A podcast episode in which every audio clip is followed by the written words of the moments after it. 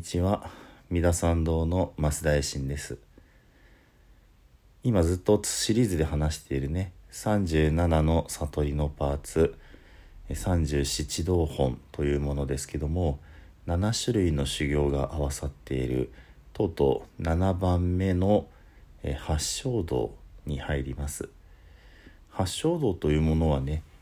この37道本の中でも一番有名なものというかね普通はこの37道本とも独立してというかね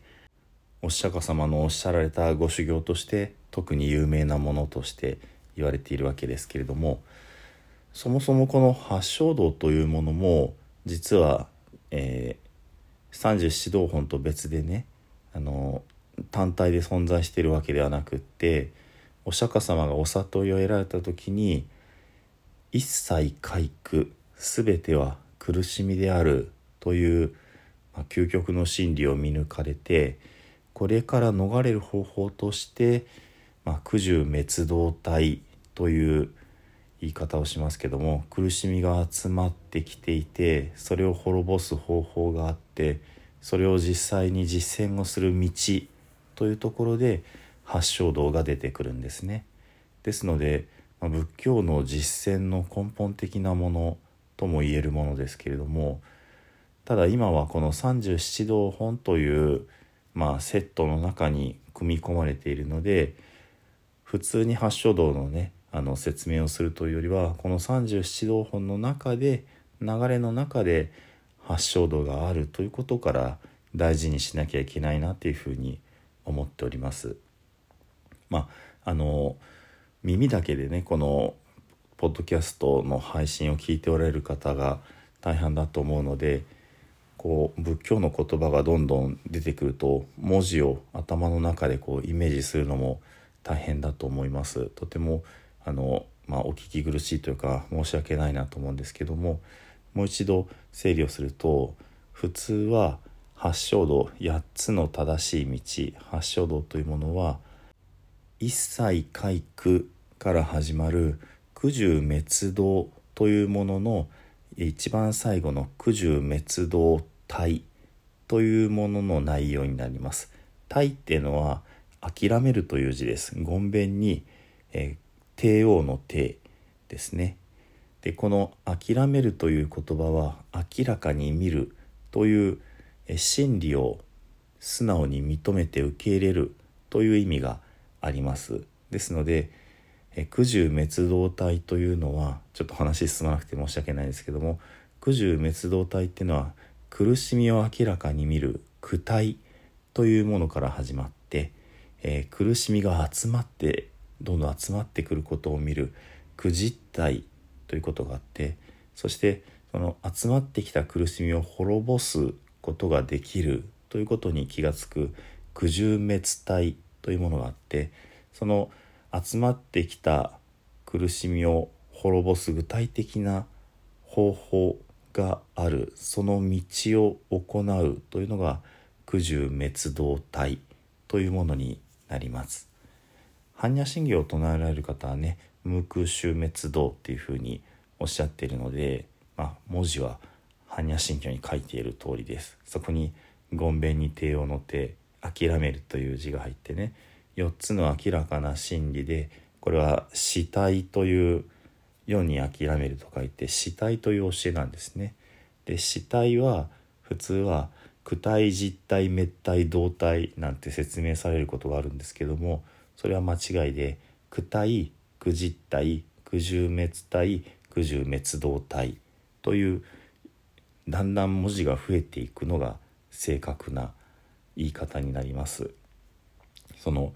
苦しみであるという心理はあるけど集まりであるという心理はないのでね苦しみが集まっているという心理があるわけです。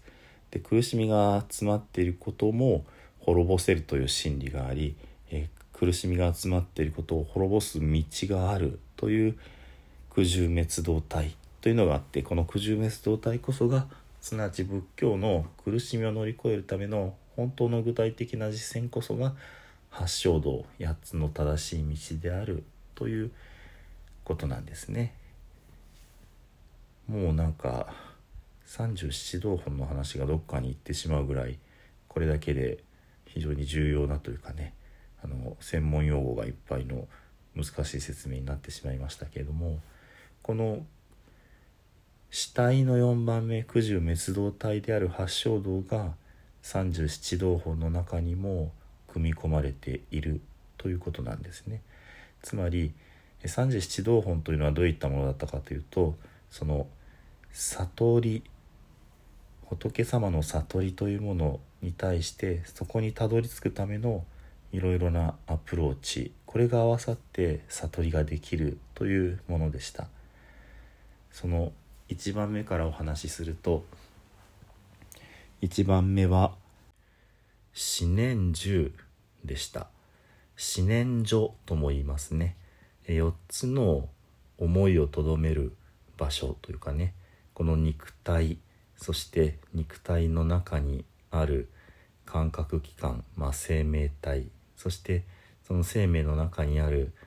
思い魂そして魂の中にある悟りの世界に通じる悟りの体。こういったものがあるんだってことを自分自身に振り返って見ていく。こういうご修行でした。そして師匠団。2番目の修行は師匠団。悪いことを断ち切り良いことをどんどんしていくように行動の歯車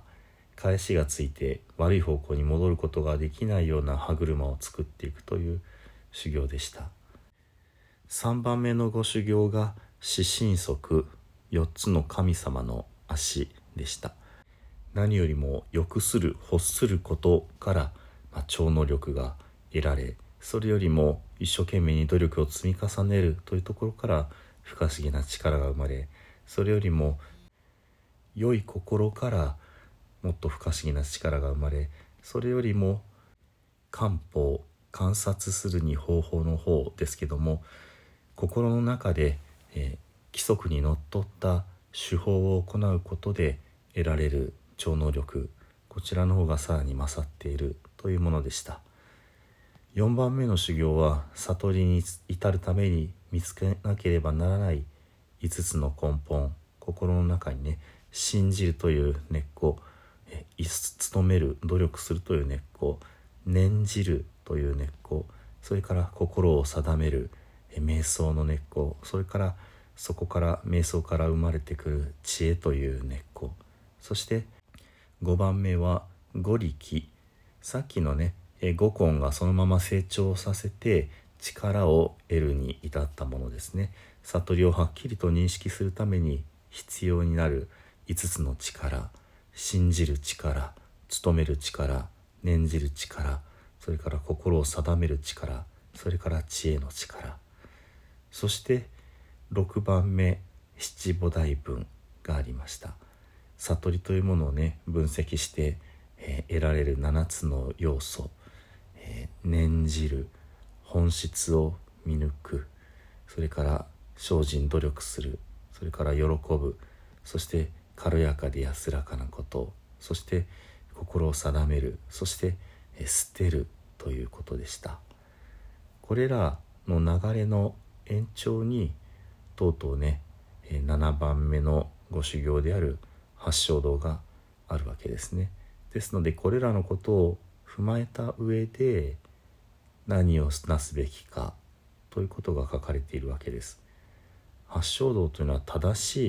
い8つの道で正しいっていうことが繰り返し出てくるんですがそもそもこの八正道だけを見てしまうと正しい正しい正しいがいっぱいあるけど正しいって何？っていうことに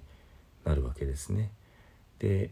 今までのこの37道本37菩提分の流れの中で目指してきたことこそが正しいことになるわけです。すなわち仏様の悟りですので悟りに近づいていくご修行として8つの正しく見る正しく考える正しく語る正しく行う正しい使命を持つ正しい努力をする正しく念じる。そして正しい瞑想をする。こういった8つが連なっていくわけですね。まあ、八正道の一つ一つについてはもう一度ね一つずつゆっくり取り上げたいと思いますので今日はこの八正道というものがどういう流れで出てくるのかというところをねざっと復習も兼ねてお話をさせていただきました。では最後に十平の念仏をご一緒にお唱えくださいませ。土生十年。ナムアミダブ、ナムアミダブ、ナムアミダブ、ナムアミダブ。ナムアミダブ、ナムアミダブ、ナムアミダブ、ナムアミダブ。ナムアミダブツナムアミダブ。